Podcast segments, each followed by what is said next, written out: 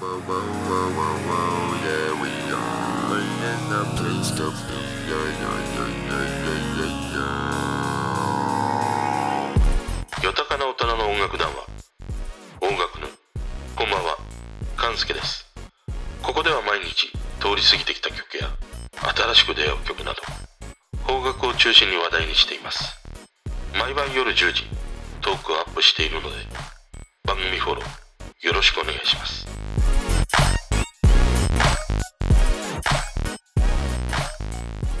今日はね、何かしらこれっていう風に、もうなんか心揺さぶられるというかな、そういう出会いがなかったので、雑多に昨日今日とね、いろいろと、まあ見た聞いたというね、音楽の話をしたいと思います。で、やっぱり今日もね、あの、毎度毎度おなじみの大滝栄一だったりしますね。最近その新春放談でね、山下達郎と大滝栄一のラジオをね、あの昔の聞いてたりするんだけどこのさレコメンド機能って少しでもその違う動画いつも見ている系統のものと違う動画を見ると次の日とか立ち上げるとそれに溢れているということがよくあって今朝ね PC 立ち上げて YouTube 開くとそこにレコメンドされている動画がさ、もう空手の動画ばかりなんだよ。で、昨日の夜ね、あの、高傑拓磨というね、あの極真空手の空手家がいて、まあ世界で3連覇するし、しかも100人組手をね、貫通したという人で、いや、今まで見てきた空手家の中でもね、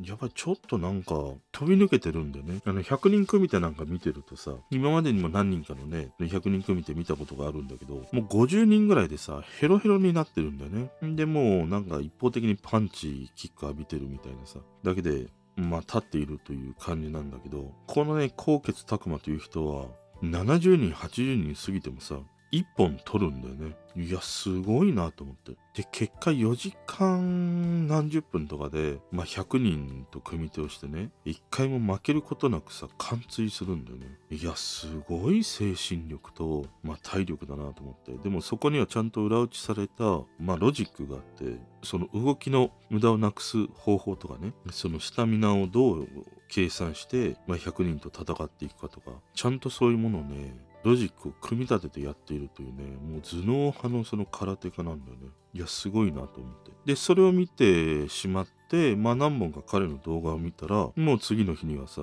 一気にね、あのレコメンド機能書き換えられて、空手動画に 溢れるという。まあなかなかね、普段音楽ばっかり聴いているから音楽の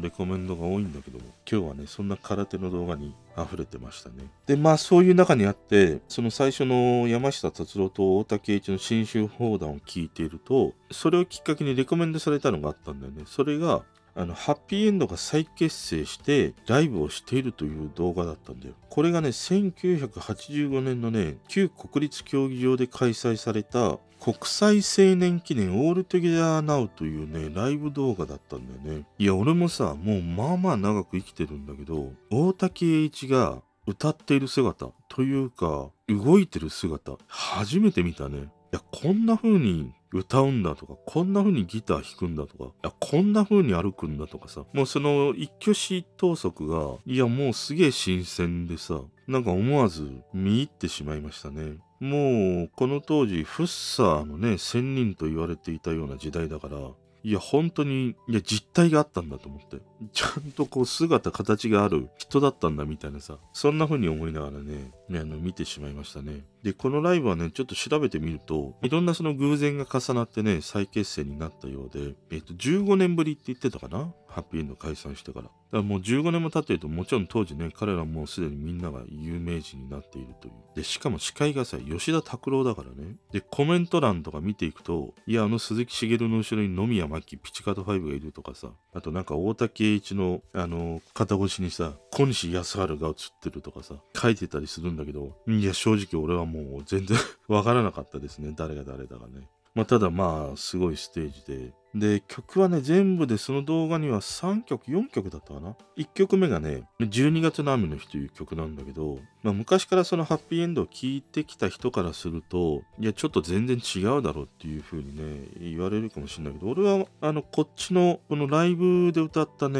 12月の雨の日のアレンジしたものの方が、好きだったりしましたね。まあそこからおなじみね、風を集めた細野晴臣もまあ良かったし。あとはね、あの一番ちょっと違和感を感じたのは、松本隆かなあの静かなるドンみたいなさサングラスかけて稲垣潤一のアッシュみたいなさ格好でさまあドラム叩くんだよでまたそのドラムがなんかシモンズのドラムを叩いてるのがいや違和感あるとかって言うんだけどいや俺はそれすらもちょっとよくわか らないからねそれよりも俺が今知っている松本隆のあの姿とこのライブでのね彼の姿にねものすごくなんかまあ違和感というかなそんなものを感じたりしましたね。でもまあかなりね、貴重な動画で、うん、ちゃんとなんかあれは残しといてほしいなと本当に思いましたね。で、またね、なんて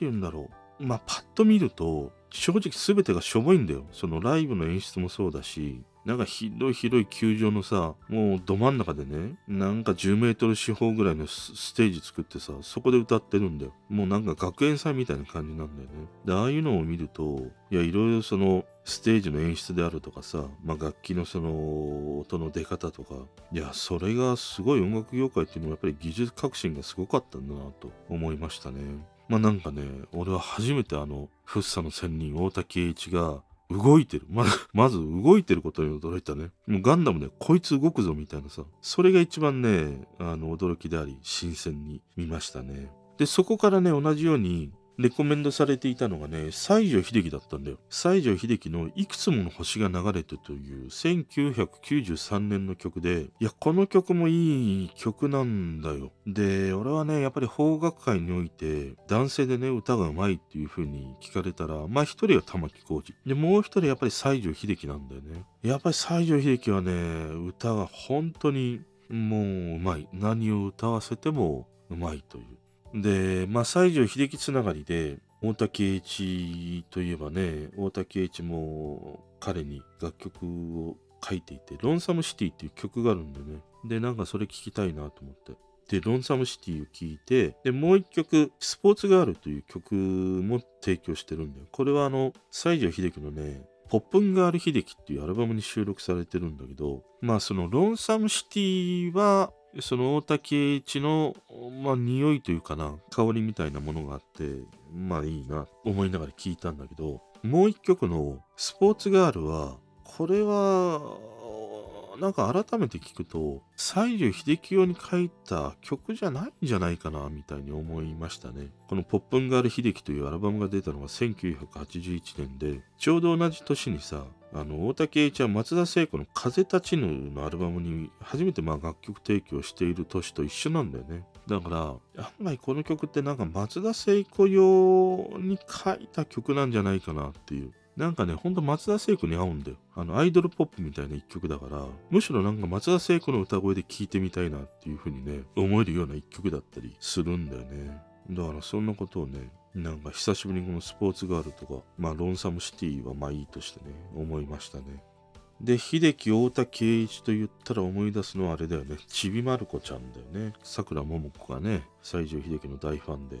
橋で正直者、西城秀樹が歌ったし、あと太田圭一は作曲したね、嬉しい予感っていうのをね、渡辺満里奈歌ってたりもしたもんね。あの、ちびまる子ちゃんの主題歌とかエンディングとかでね。まあ、ただまあ3人ともね、天国に行ってしまって、寂しい限りなんだけど、あとね、今日の昼だね。やっぱりなんか昼食べながらテレビ録画したの見てて、ミュージックフェアを見たんだよ。で、そうすると、この間の回が春に聴く曲みたいな特集だったのね。で、そこで流れてきたのがさ、尾崎亜美のマイピュアレディだったんだよ。久しぶりに聴いてさ、いや、いい曲だなと思って、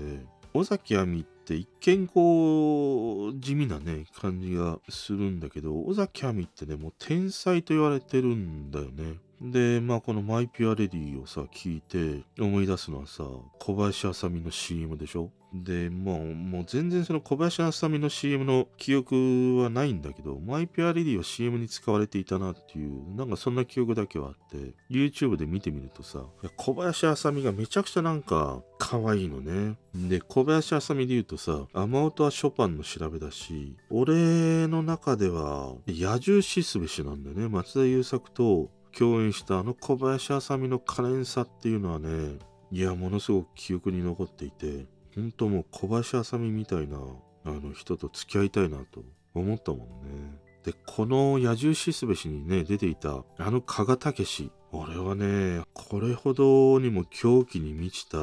役を演じた加賀武史って、もう子供ながらに、いや、本当に怖かった。もう世の中、大人、大人になったら、こんな大人たちと対峙していかなければいけないのと思って、めちゃくちゃさ、もう絶望を感じたね、あの加賀武史の、あの狂気に満ちた演技ね。あと回になんか水こぼすだか水出すようなシーンがあってね、あの時のあの加賀武史の目はね、本当に怖かった。で、あの映画ではあれだよね。結局、あの、小林あさみは松田優作にね、撃たれて死んじゃうんだけどね。野獣シスベシのあのテーマ曲がものすごく良くて、あのトランペットがね、本当に泣いているというね、一曲で思い出しますね。まあなんか、あれだね、ちょっと、だいぶ横道にそれでいって、尾崎亜美のマイペアレディっていうさ、春めいたさ、キラキラした曲から、一点なんか暗部を描いたかのようなこの野獣シスベシっていうのはさ、なんかちょっと対極にあるなと思いながら。